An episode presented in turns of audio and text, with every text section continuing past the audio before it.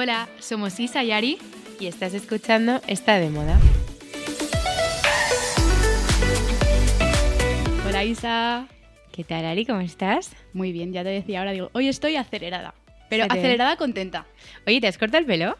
No, ¿sabes qué pasa? Que Ajá. como cuando me lo lavo me quedan las puntas como hacia arriba, como si fuera de los años, yo que sé, que parezco una mujer antigua, me, me he pasado la plancha por las puntas. Ah, pues lo tienes buenísimo. Es por eso, Ah, pues muy bueno, es por eso. Muchas gracias. Oye, em, tenemos que comentar tus zapatillas.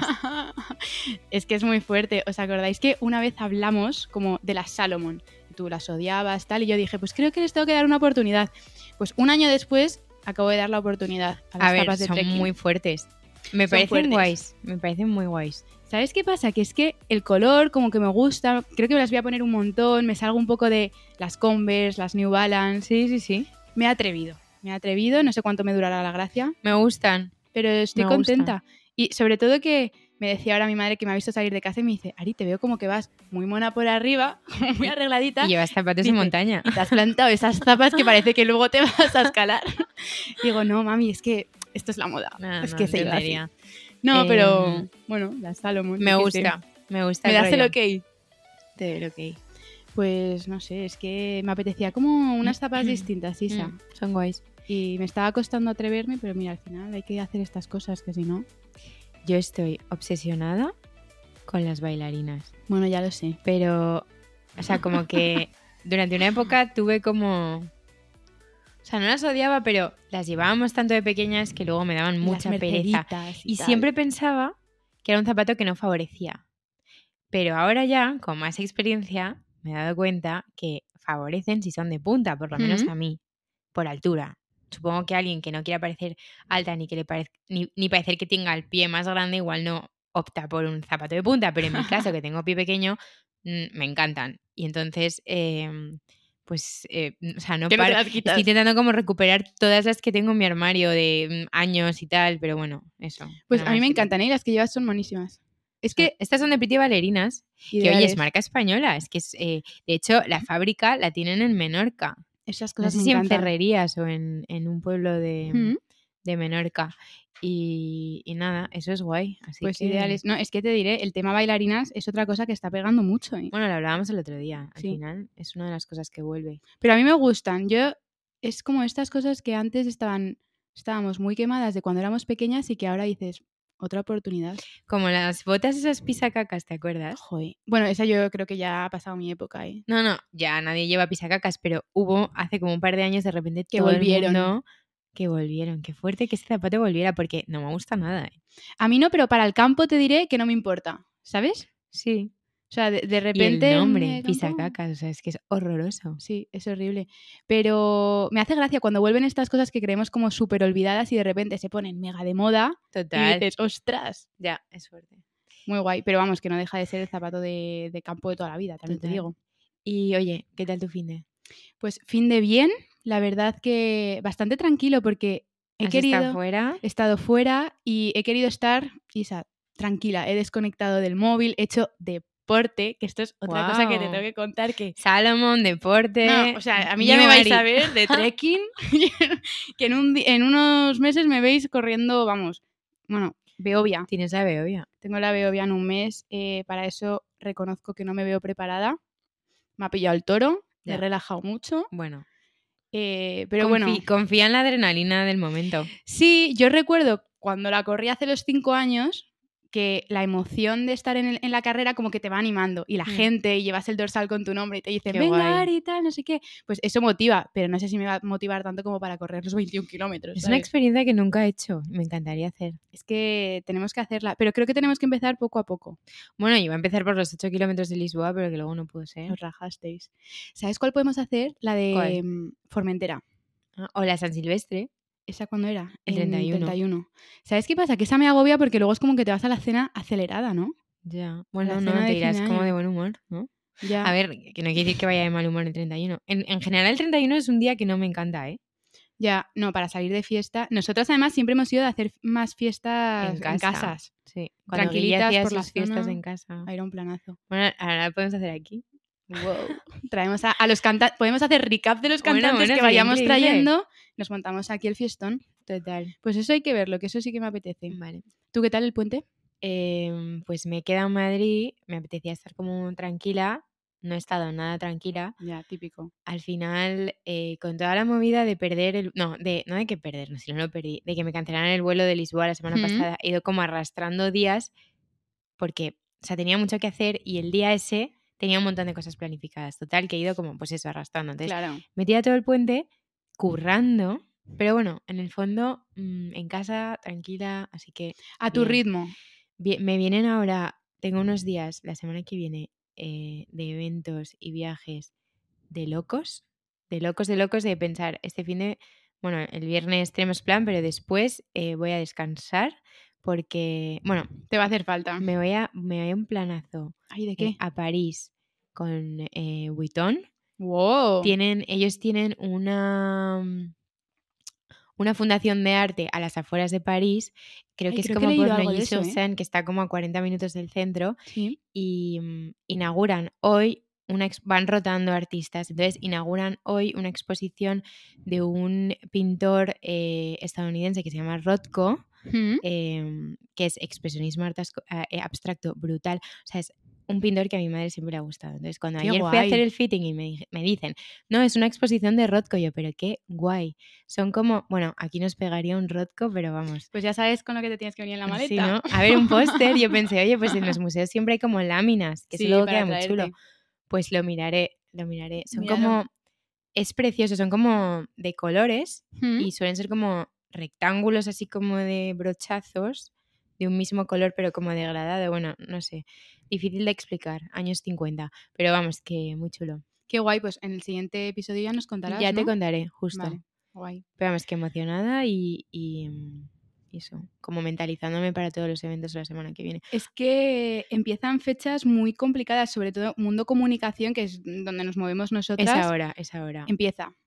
Mira que ya septiembre he visto que ha sido como una vuelta cañera. Octubre creo que también, pero un poco preparándose para lo que va a ser ahora, ahora de noviembre y diciembre. Yo lo ¿eh? estoy notando ahora y sé que hasta enero Va a ser no va a ser así. Sí, pero bueno, es divertido, ¿eh?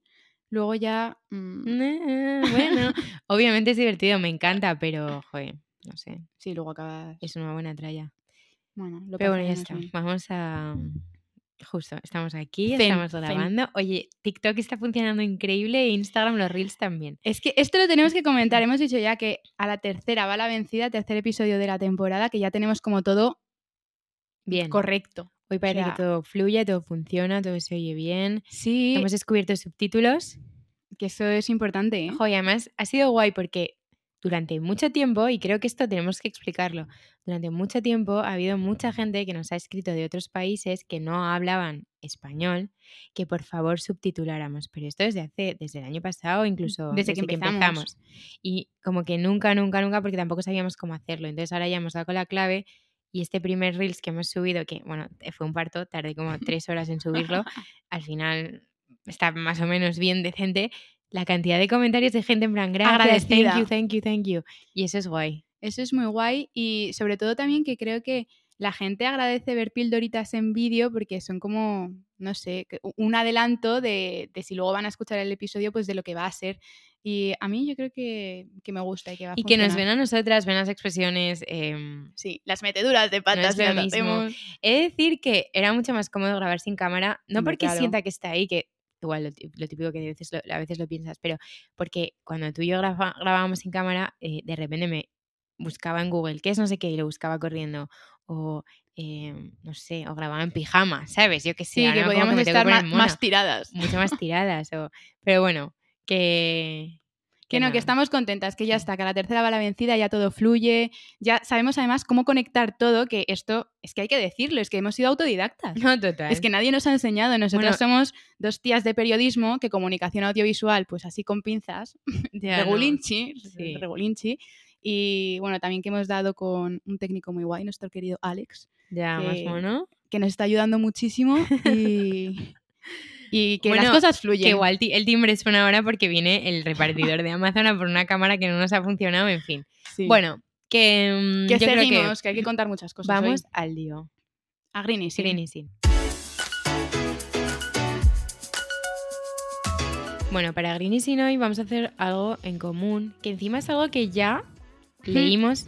Siento que este episodio vamos a mencionar muchas cosas que ya habíamos mencionado. Pero porque ahora se han hecho están realidad. haciendo realidad, Hmm. exacto. Entonces, hace unos meses leímos que eh, se estaba tanteando la posibilidad de que prohibieran la purpurina por contener microplásticos y no ser biodegradable. El caso es. es, que eh, se ha hecho realidad, ¿no? Esta semana, sí, justo esta semana además como que se ha hecho realidad, pero hay que mm, hacer matices, eh, porque en la noticia ponía como que el objetivo no es prohibir la purpurina, sino reemplazar la purpurina de plástico por otra que va a ser más respetuosa con el medio ambiente y sobre todo con el océano.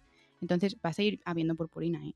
O sea, Y a mí lo que me ha impactado eh, es, y además es que, lo es que te lo voy a leer, eh, porque a ver, cuando yo me he puesto como a pensar en plan, pero entonces, ¿qué es la purpurina convencional? ¿no? Porque lo que dice esta noticia es que al final la Comisión Europea ha anunciado que van a prohibir la purpurina al uso, sí. a la que estamos acostumbrados, para sustituirla por esta que dices tú que es biodegradable y sin microplásticos, ¿no? Entonces, ¿qué es la purpurina A al ver. uso? Pues eh, está creada con una combinación de aluminio, teretalafato de polietileno, que es. PET. Lo que Ah, todo el mundo sí. conoce como PET, que es este plástico, ¿no? Entonces, es un material resistente. em, ay, que se me ha quitado, el- se me ha puesto el zoom. Ya. Resistente a la biodegradación. Y según explican en Today Glitter, una compañía de biopurpurina nacida en Miami. Esto es muy fuerte, esto es muy fuerte. El inventor de la purpurina Me encanta. de PET, em, el inventor de, la, de este brillante producto fue un ganadero y maquinista estadounidense llamado Henry Rushman, que en 1934 diseñó en Nueva Jersey una máquina, una máquina mezcla de trituradora de papel y de madera que podía moler el plástico hasta convertirlo en purpurina. El brilli brilli que nos gusta. Es muy fuerte, ¿eh? Muy fuerte. Pues, pues me parece una buena iniciativa, porque, a ver, la purpurina como tal, ya hemos dicho que no va a desaparecer, pero van, va a ir transformándose en este tipo de purpurina que va a ser más respetuosa y las otras pues pasarán a la historia, pero que al final es que es lo normal, es que todo va a tender a la sostenibilidad. Es que los, el tema de los microplásticos, o sea, una cosa es Eh, que sea es un- biodegradable, que es importante, Es pero problema. el tema de los microplásticos, que también como que en esta noticia lo cuentan un poco más, a mí se me han puesto los pelos de punta. O sea, son como unas micropartículas eh, de este PET, de este plástico, que al final están alrededor, en todas, todas partes, partes. en los animales, en los alimentos. Entonces, por lo tanto, nosotros ingerimos plástico sin saberlo. Entonces, esto es lo que es em, para... O sea, la urgencia de esta ley quizá es esto, prohibirlo para dejar de, de- de tener como esta cosa circulando. Es horrible. Qué horror. He leído sobre todo además que los microplásticos en esta noticia ponía como que en el marisco, que hay un montón. Sí, sí, por el mar. Sí. ¿no? Sí, sí, es que es, es una guarrada si lo piensas. Sí. Eh, bueno, y ahí tengo algún dato que, por ejemplo, la Comisión Europea al, al aprobar esta ley, ¿no? Em, explicaba que eh, se calcula que cada año se liberan en la Unión Europea 42.000 toneladas de microplásticos añadidos intencionalmente a los, inintencionadamente a los productos. Estas partículas contaminan muchas veces los mares y océanos. Y Greenpeace estima que entre un 21% y un 54% de todas las partículas de microplásticos del mundo se encuentran en la cuenca del Mediterráneo e incluso llegan a incorporarse en los alimentos, que es lo que decíamos. Bueno, Tremendo. en fin, que pelos de punta, que nada, que Sí, no, bueno, y el caso es que aplicado a la purpurina y todo el tema de los cosméticos, han dicho que va a ser súper gradual, ¿eh? porque no va a ser radical que ya esta semana sale la ley y ya no volvemos a ver Claro, purpurina tradicional. ¿eh? O sea, aquí pone como que han fijado distintos plazos para que las marcas puedan hacer esta transición mm, poco a poco, porque tú imagínate coger ahora mm, a cualquier marca de cosméticos y decir, oye, todas las paletas de sombras con purpurina a la basura. O sea, lo tienen que hacer de forma gradual.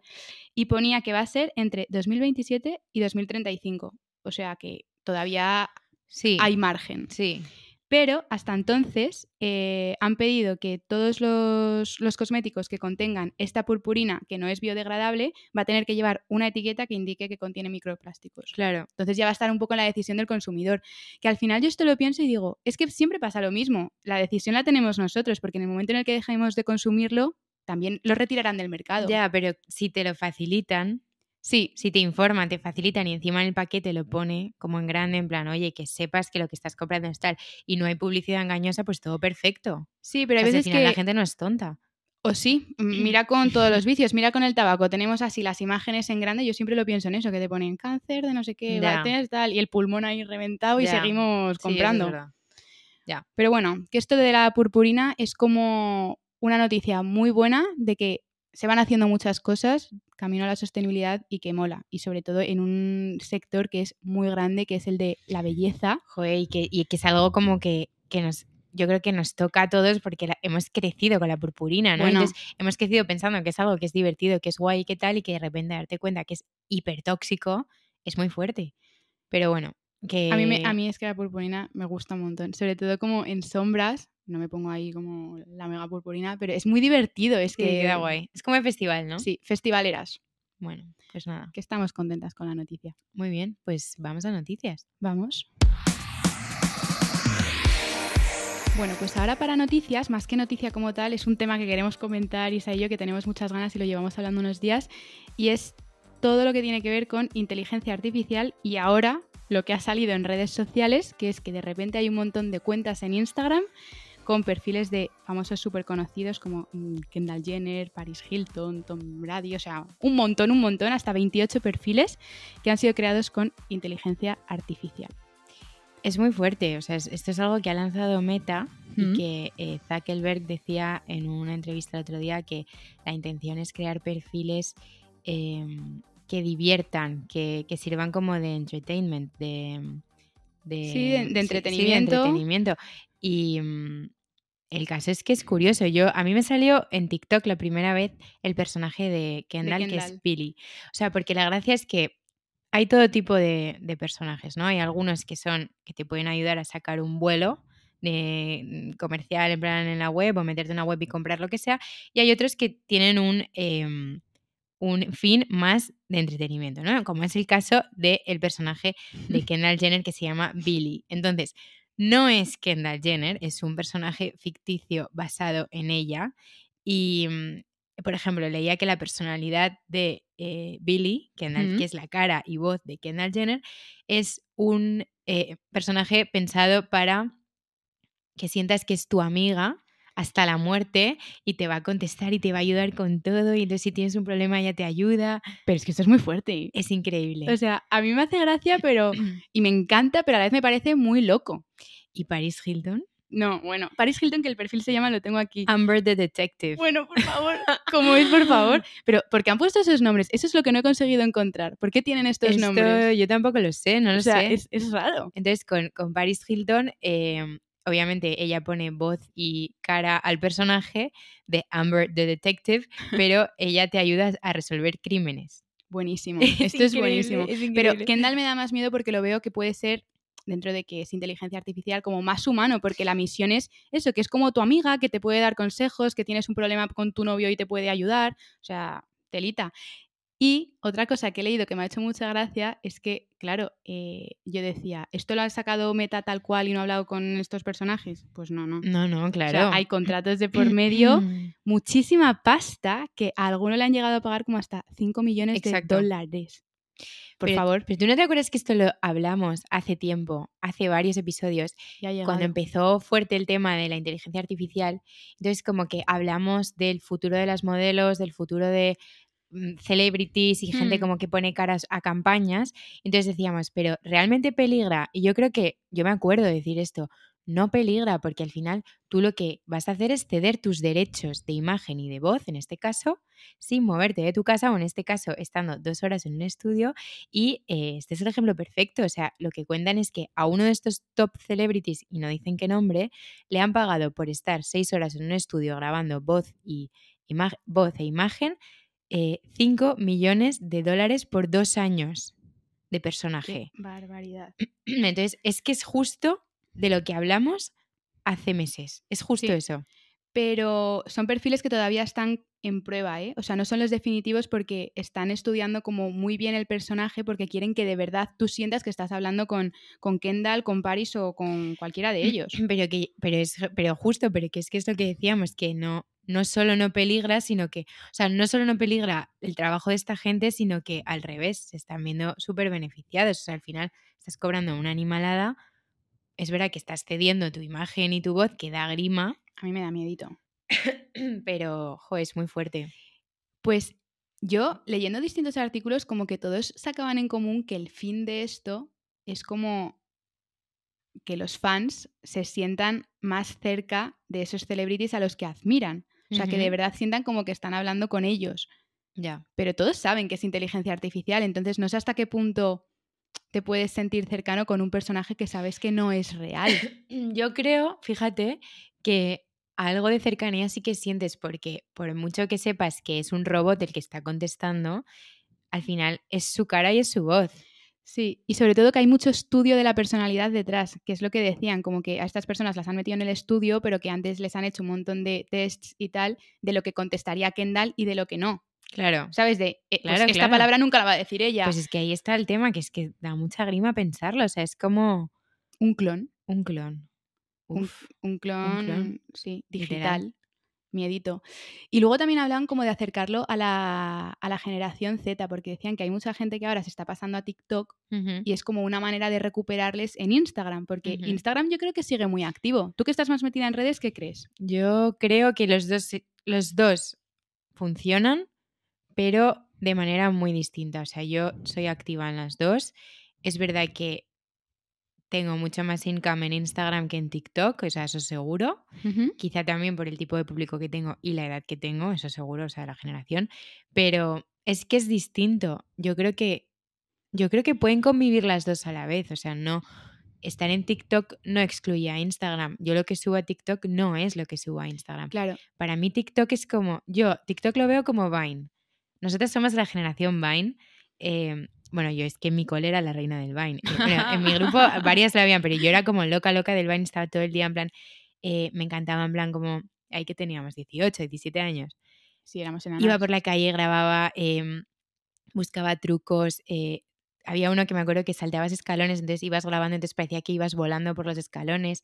eh, audios, lip sync, que me encanta, que es como lo de poner la voz sobre, aprenderte un diálogo Sí. de algo y como luego actuarlo. O sea, ¿tú crees que da más juego a la creatividad TikTok que Instagram? Yo en TikTok, eh, en TikTok me da menos vergüenza. O sea, yo en TikTok soy yo, ¿sabes? La gente juega más, ¿verdad? Sí, o sea, Como... Yo, yo en TikTok me quito la careta, ¿sabes? O sea, a mí no me importa estar tirada en el sofá un día malísima grabando chorradas de mm, Princesa por sorpresa. Parece que tengo tres años, sí, puede ser. Pero no me importa. En cambio, en Instagram, antes de subir eso, lo pienso dos veces en plan, oye, es que hay mucha gente que me sigue, muchas marcas, mucha gente que conozco, eh, mm, agencias. eh, ¿Qué pasa si me ven haciendo el chorra? Claro, pero esta, esta gente también te puede ver en TikTok. Sí, pero no es lo mismo, porque yo ¿Ya? en TikTok no tengo campañas. No sé, es que es- no- te, te prometo, y esta conversación la he tenido con más eh, gente que se dedica a Instagram y que tienen TikTok, intentar explicar por qué en TikTok nos sentimos más eh, como Libres. libres que en Instagram, que es todo como un poco más encorsetado. Hombre, el contenido es muy distinto. Hmm. Instagram es como si fuese tu propia revista. Imagínate, yo me imagino una revista de moda y tienes como pues lifestyle, moda, no sé qué, todo como cuadradito, súper mono tal. Y luego en TikTok es en Es plan jugar. eh, a lo loco. Y luego también en tema estadísticas, yo que estoy como más metida en la parte de, de agencia y miramos un montón todo eso, es que no se puede explicar, porque puede ser un perfil que de repente en Instagram no funcione tan guay, pero en TikTok lo está petando en Sí. reproducciones, que su vídeo se vuelve viral, qué tal, y sin ningún tipo de explicación. O sea, es el algoritmo, yo que sé, que juega ahí. Y el tipo de contenido, o sea, al final, no sé, eh, sí, y el algoritmo también. A Sí. ver, no vale todo, es que justo escuchaba un podcast el otro día que hablaba de esto, no vale todo como culparlo al algoritmo, tanto bien- para bien como para mal. O sea, si a ti te va un, un TikTok, imagínate, yo subo un TikTok, ejemplo, ¿vale? Yo subo un TikTok. ¿Vale?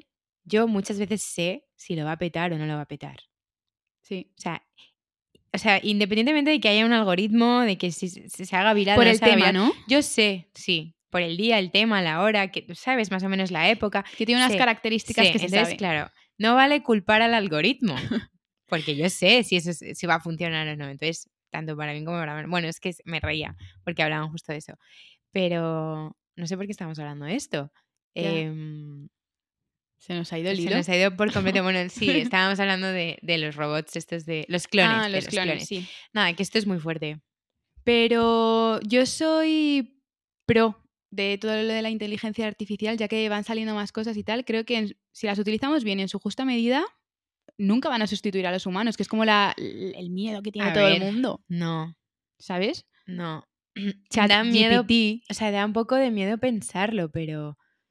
la parte humana se va a necesitar, igual que ahora hay una parte de ChatGPT que ha sacado como que también puedes hacer imágenes y entonces toda la gente de diseño y de creativos como que estaban hablando de hasta qué punto les puede sustituir en el trabajo y esto lo hablaba yo también con mis compis de trabajo y yo decía, es que no tiene nada que ver porque hace falta como una parte humana que dé ese toque. Depende para qué. O sea, Claro, yo sí que creo que hay, trabajos que se van a poder sustituir, igual que hay en el caso de los modelos, modelos que se vayan a poder sustituir con un modelo que creen con inteligencia artificial y punto. Ya.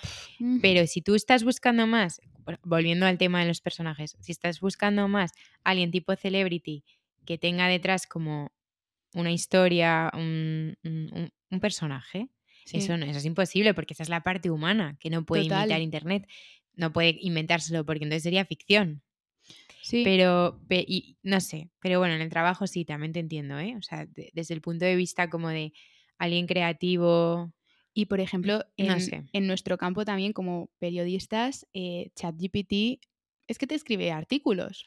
Vale, pero qué mal los escribe. Los escribe fatal y luego tendrás que revisar. Pero si antes tú tardabas en hacer un artículo de investigación, estabas una semana entera, ahora ChatGPT le dices, oye, ¿cuál era tal? No sé qué, no Imagínate sé el trabajo cuántos, de ta, ta, fin ta, de ta". grado con ChatGPT. Hubiese sido la leche. No, como era, la parte que, que yo odié más fue hacer como, em, ¿cómo se llamaba? La memoria, la memoria. La memoria. bueno, bueno, bueno. Uf, ser un tostón. Eso fue un horror. Porque Sí. era como buscar todo lo que habías citado. Eso era eh, horrible. Y sí. además tenías que ponerlo, o sea, citarlo de una manera concreta. ¿De qué fue tu TFG? Yo no me acuerdo. De redes sociales. Redes sociales. es verdad. O sea, como del marketing de influencia. Anda, Sí, qué fuerte. ya muy fuerte. Hay que recuperar los TFGs. Es verdad que me había roto una pierna, quería como... quería quitármelo de en medio antes de verano. Obviamente quería hacer el, el, el TFG a tiempo porque a mí el, el profesor directamente me dijo en plan, no, no, hazlo en septiembre. Y yo, ni de coña. broma. Aunque vaya con la pierna escayolada es que me da igual. Qué bueno. Momento TFGs, ¿eh? Ya. Yo lo hice de moda sostenible. Fíjate. Muy fuerte. Oye, qué fuerte, ¿no? Sí, además en esa época estaba en Marie Claire y me acuerdo que se lo enseñé a la directora entonces, que era María Pardo, y le dije, mira tal mi TFG, y me lo publicaron como reportaje. Es verdad, en el es verdad. que me hizo- guay. Me hizo una ilusión ahí, fue como, yo estaba de prácticas, eh, súper Es verdad, becaria. Ari. Joder, qué guay, qué Muy tía. guay. Pues es que es muy fuerte que hemos continuado con esos Un poco. caminos, ¿eh? Mm. O sea, el TFG ya yo creo que revelaba un poco lo que nos gustaba a cada uno. Bueno, sí. Porque ver, lo podría el hecho- tema. Lo sí, lo podría haber hecho de mil cosas. Yo, yo me acuerdo que lo, lo quise hacer rápido y deprisa, en plan, para con Quitártelo la de pierna, la escayola y todo. Pero sí, sí, me gustó. Sí, sí, obviamente me gustó. Pero bueno, bueno, pues tema inteligencia artificial, que es que lo vais a ver, que está por todo Instagram y teníamos que comentarlo. que- brutal. Y los nombres son buenísimos. Me voy a enterar de por qué tienen esos nombres y quién O los ha sea, elegido. el de, a mí el de Paris Hilton me tiene ¿Cómo era? a Amber the cuadros. Detective. Amber the Detective. Es que me he metido a verlo porque yo no tenía ni idea. Entonces me he metido y en Instagram, entonces no hay nada subido, pero hay como, como clips suyos pequeñitos diciendo cosas. Eh, O sea, eh, Vale, y esto fin. funciona como que les tienes que escribir por mensaje directo con tu consulta, ¿no? Con lo que necesites. ¿Pero tú crees que serán de pago? O sea, ¿será por suscripción? Yo creo que sí. No lo sé, esto lo tenemos que investigar. Y luego, muy fuerte, que no lo hemos comentado, pero rápidamente, eh, qué vértigo ser una de esas personas que está prestando su, prestando, vendiendo su cara y su voz para hacer un personaje sin saber el efecto que pueda crear en la gente, ¿sabes? O sea, como Ya, como su da respuesta. grima, o sea, da grima, en plan, pensar que te estás clonando por 5 millones de euros durante dos años. Tu clon cuesta 5 O sea, millones, no está mal, ¿eh? Ya, y también, ¿qué precio le pones a eso? O sea, yo no sé si le pon- yo no sé si le podría poner un precio. Es Tener aquí un monigote de Isa todo el rato contestando cosas. ¿Cuánto vale eso? Tía, es tu Es privacidad. priceless. Es tu tiene privacidad, por eso digo, no sabría qué precio ponerle.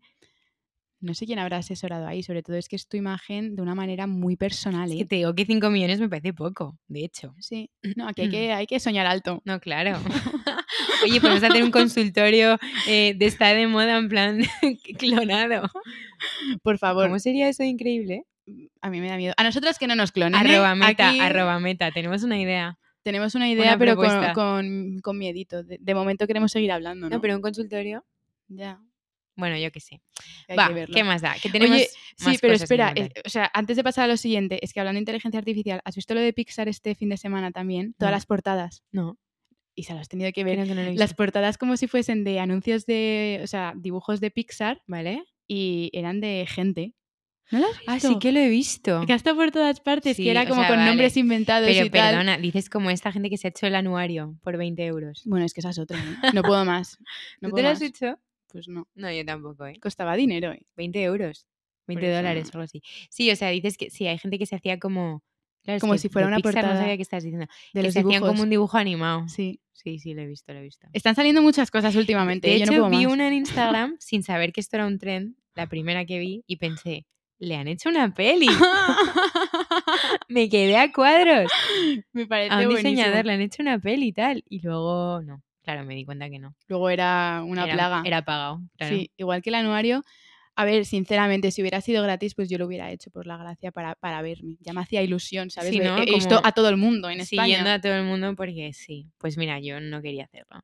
¿No, no tenías curiosidad por verte cómo hubieras Me sido en ese anuario? pereza. Pues no, no lo hemos hecho ninguna, No, que- justo, ¿qué más da? Que mm, la siguiente noticia, noticia sí es noticia, que queremos Tema, ¿no? comentar, es un tema que queremos comentar, que llevamos hablando también, por eso te digo que en este episodio estamos como retomando muchos temas de los que hemos hablado ya. Eh, es el tema, en verdad, Portugal está de moda. Em, Literal. Acaba de ser la Fashion Week ahí. ¿Mm? em, En Lisboa.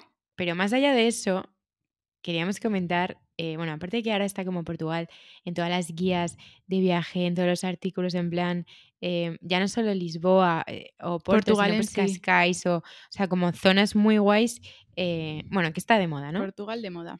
Pero es que hay un tema que es, que es ahora como súper trendy, que son las portuguesas. La moda de las portuguesas. ¿Tú te acuerdas que ya lo hablamos en un episodio que lo decías? Que yo decía, he he empezado, no sé por qué, yo no sé si es porque me salían en Instagram, a seguir a niñas portuguesas. Justo, sí, Que dije, me he obsesionado Mm. y yo no sé por qué de repente estoy siguiendo a, a- a una y a la otra. sí, sí. Pero es que tiene una estética muy, muy definida. muy suya. Eh, en algún artículo he leído que comparan a las portuguesas con las danesas. O sea, como que Hmm. en un primer momento eran las parisinas, ¿no? El estilo Sí. parisino muy chic, cool, tal.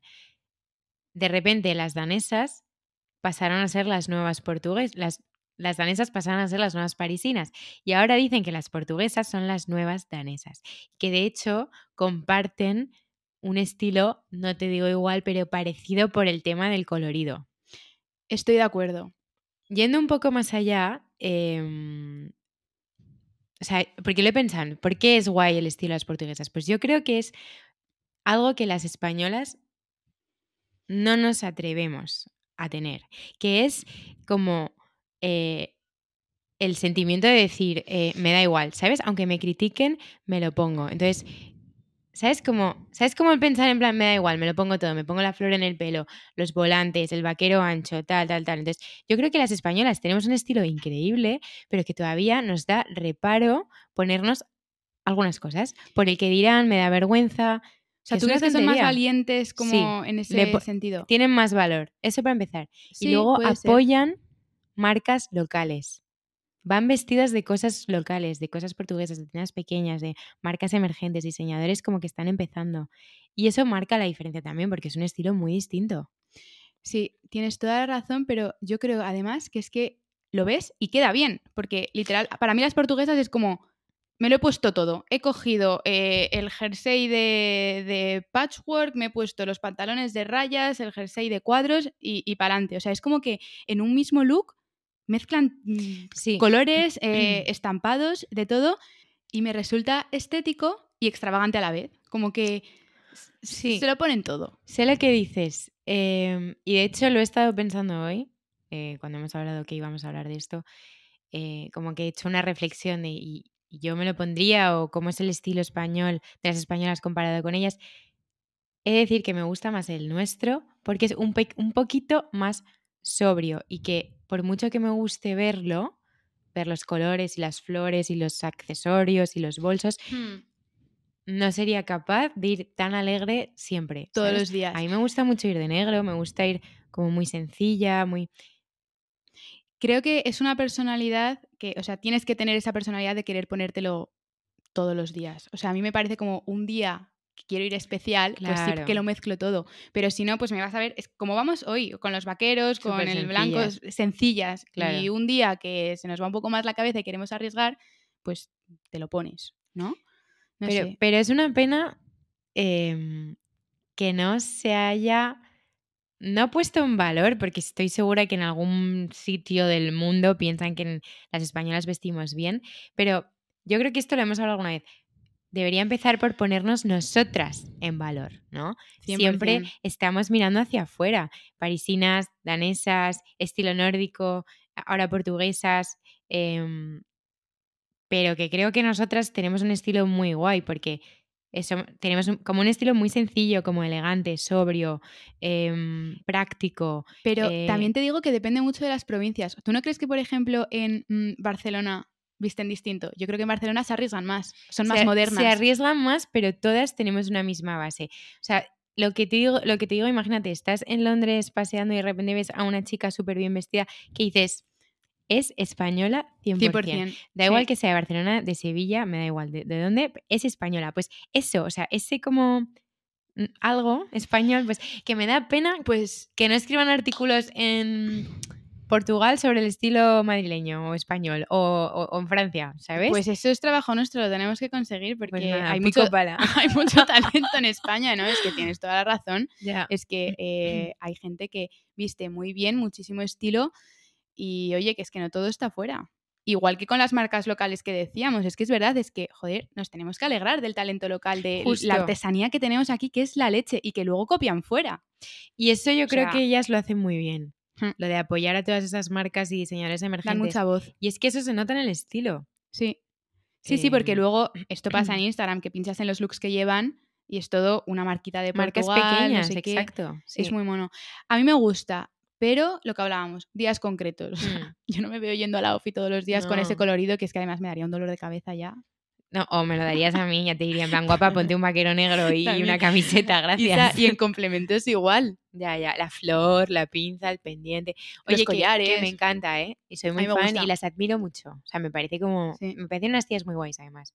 El otro día conocí a varias así como eh, conocidas en un evento de Parfois y mm, me parecieron simpatiquísimas, como divertidas, alegres. O sea, como son ellas, como es el estilo. ¿no? Pero a que pasa lo mismo que cuando has dicho, nos vamos fuera y vemos a alguien que es de, eh, español y lo reconoces, a que ahora ya reconoces a las portuguesas. Ah, no, claro, 100%. Es muy fuerte. Sí, es muy fuerte.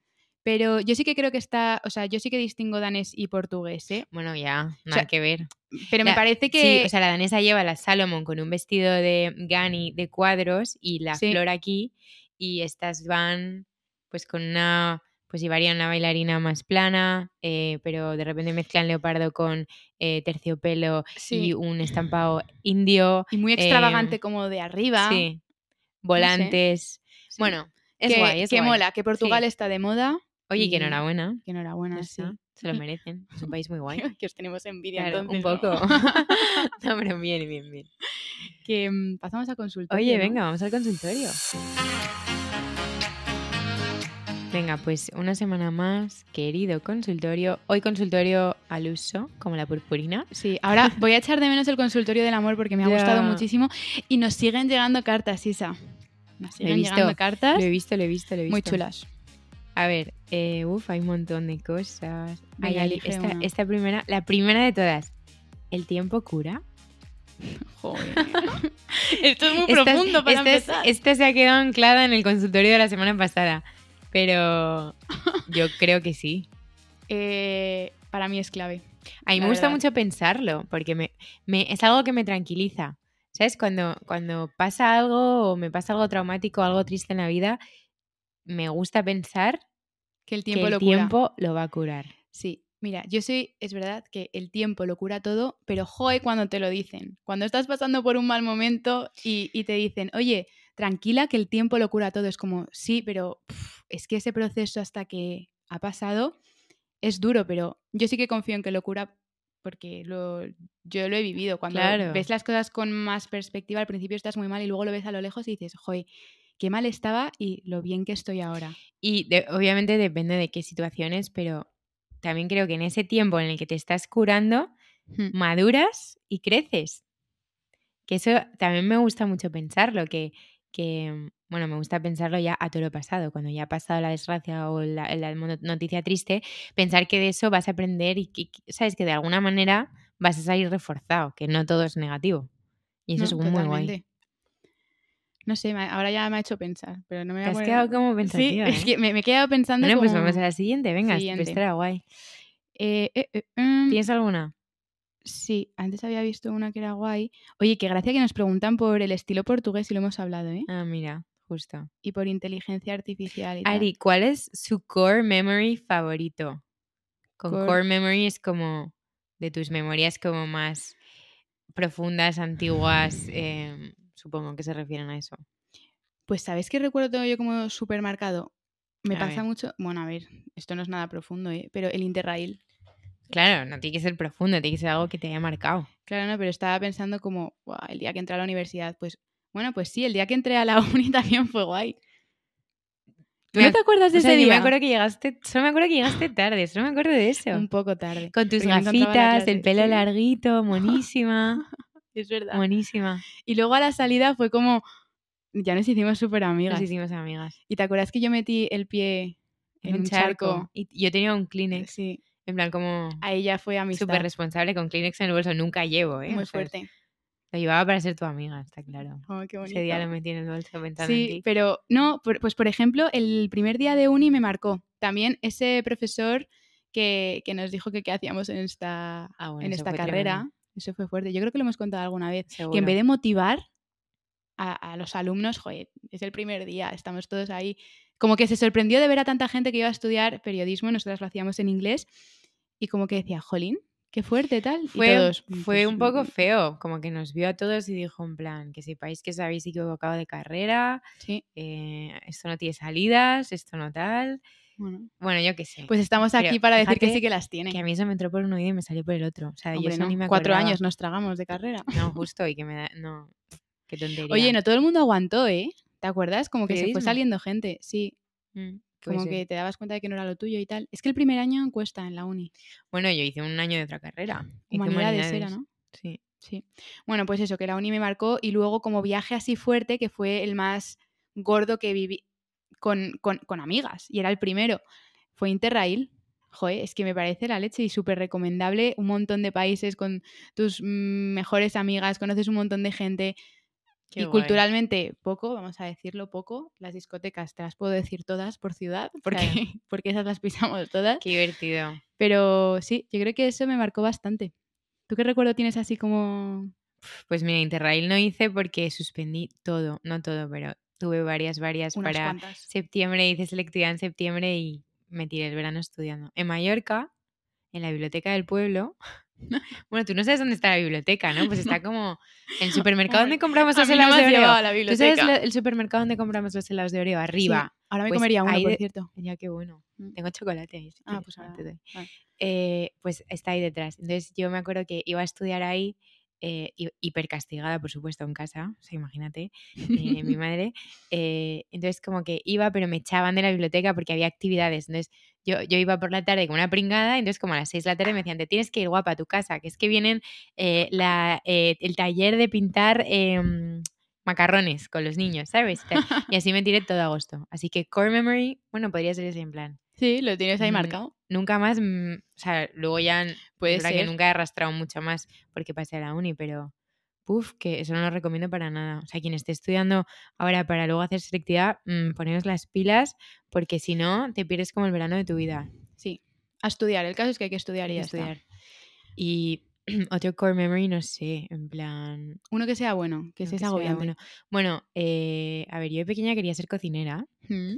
y mm, entonces como que todo lo que me regalaban siempre eran libros de recetas bueno, por supuesto, tenía el Chuchelandia, el Palomitón, el Pizzalandia, en plan, todo lo que fuese de cocina, de juguetes, lo tenía. Entonces, en mi casa me montaron un eh, bar Sí. dentro de mi cuarto de juegos. Mm. Entonces yo lo llamé Bar Estrella, porque eh, Pablo, mi mejor amigo de pequeños, que además sigue siendo mi mejor amigo, pero desde que tengo cuatro, tenía una hermana mayor que se llamaba Estrella. Entonces era esa época que todas las hermanas mayores te Te fascinaban. ¿no? Y encima se llamaba Estrella. Entonces dije, Lo bueno, pues tenía todo, mi lo bar tenía lo todo. tengo que llamar Bar Estrella, que ahora suena como a bareto de carretera, ¿sabes? Como, como de carretera de Badajoz, por ahí y tal.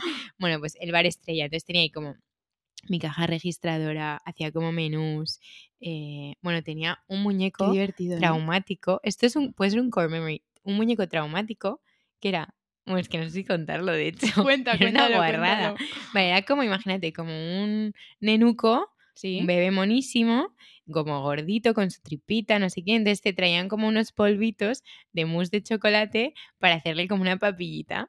Ay, que luego hacía caca. Entonces, claro, en el pack te venía el niño monísimo, como unos sobrecitos de mousse de chocolate, un tarrito para mezclar, la cucharita para darle como el potito y luego un retrete con pañales, ¿no? Entonces, claro, al principio era como un poco confuso, en plan, no entiendo este juguete. Bueno, pues tú le dabas de comer el mousse de chocolate y hacía caca. Es una guarrada. Pero Increíble. es muy fuerte Qué como, guarrada. como nos gustaban esas cosas de pequeñas. ¿Tú tenías Pipi Max? Eh, no, a mí el Pipi Max no me El perrito gustaba. Pipi Max lo tenía mi hermana. No, eso no. Yo, yo con Coco a cocinitas hemos jugado mucho y al supermercado ni te cuento. O sea, Ah, bueno, claro. mi madre además, la pobre, tenía que pasar todos los días por, e- por, el, por nuestro súper, Claro, hacer claro. la compra. Ah, claro, claro. pero todo yo en la caja registradora no paraba. Era una máquina. Mi hermana y una vez en nuestra urbanización, eh, que era como verano, vacaciones, y mi madre obviamente no estaba, eh, estaba trabajando, pues abrimos nuestro cuarto de jugar, daba como a, a la urbanización, ¿no? Entonces Sí. abrimos como dos ventanas enormes y nos pusimos a vender, en plan, cosas de la cocina, pues, un brick de leche, bueno, un montón de cosas, ¿no? Entonces venían los vecinos a, nosotras con, pero que tendríamos igual cuatro y cinco Sí. años, ¿eh? Nomás, con la caja registrada de mentira, pero con monedas de verdad. Entonces, yo me acuerdo que ni sabía calcular el cambio. Entonces le vendía el brick de leche al vecino que estaba haciendo el favor y seguro que luego se lo devolvía a mi madre por detrás. Entonces yo me acuerdo, como yo me fijaba que cada vez que ibas a una tienda y dabas un billete te daban algo de vuelta, pues yo todo el rato daba monedas de vuelta. Entonces, daba igual. Bueno, da igual bueno, lo que me pagaran, yo toma. Y me decían, no, pero que quédate lo tuyo. No, no, tu cambio, por favor. Pero- y te lo cogían. Bueno, Luego qué te lo sé, eran me pese- imagino. Es que eran pesetas. Madre eran mía. pesetas. Qué fuerte, ¿eh? Muy fuerte. Bloqueo, des- eh, o sea, recuerdo desbloqueado, pesetas. Yo creo que eran pesetas, ¿no? Sí, sí, sí, seguro. Sí, como esa moneda que tenía un agujero, que eran 25 pesetas. Un duro. Lo que es un duro. Jo, qué bien lo pasábamos de Qué pequeñas, ¿eh? Qué cantidad de juegos. Mi hermana, que, mm, que también quería ser profesora, la tía, me acuerdo que mis abuelos cuando nos venían a ver le a- pega todo, Ari. Sí, sí, Coco, profesora. Tenía la super todo. pizarra y cuando llegaban mis abuelos a vernos a casa, cogía a mi abuela, la sentaba y le decía, hoy te voy a enseñar los números en inglés. La pobrecita que venía a vernos una hora, pues No. 45 minutos, No. Eran estudiando inglés con Coco. Y se los preguntaba. Y luego se les preguntaba y era, no vas a salir hasta que no te sepas. ¡Qué y ella, la pobre, one, two, three, tal, no sé qué. Pero era súper divertido. Ay, Pues qué risa. a mi hermana le dio con eso, sí. Qué risa, qué risa. Guay, recuerdos muy guays de Y, pequeñas. y yo como recuerdos con mi abuela, con mis abuelos. Sí. Eh, Con mi abuela nos íbamos, cuando vivíamos en Inglaterra nos venía a ver mucho. Entonces nos íbamos a, a- nos cogíamos un tren y nos íbamos. ¿Tu, abuela, ¿Tu abuela hablaba inglés? No. Claro, esa es la, Pero la. Habla francés muy bien porque fue al liceo francés, pero inglés no. El caso es que decíamos, mi, madre- mi hermana y yo nos reíamos porque decíamos, tú dejas a, a la abuela donde sea y es que se entiende con la gente, es, increíble. Eso es un don, ¿eh? Es un don. Sí. No, no, claro. No Entonces lo nos, tiene nos mucha íbamos gente. tren para arriba, tren para abajo, viajando por ahí, eh, de compras por Londres, no sé, qué guay. Eso es un don porque antes yo creo que no había tanta facilidad para estudiar idiomas y nuestros abuelos viajaban y se entendían con, con Tokiski. O sea, es, que es de admirar. Ya, no, que ahora te quedas ahí como bloqueado. Pero bueno, al final con señas y eso, te apañas. Sí, yo creo que te acabas enterando, pero Sí. bueno. Bueno. Mm, ¿Qué hacemos? ¿Lo dejamos aquí? Yo creo que sí, ¿no? Es que siempre hay un montón. Me Ya. quedo con ganas de más. Bueno, la semana que viene. semana que viene más y mejor, que hay muchas. Pues nada, que gracias por escucharnos, Que nos encanta, que ya va saliendo todo rodado. que estamos súper felices y Sí. Que nos vemos la semana que viene. Que os queremos. Qué emoción. Un beso. Beso. Adiós.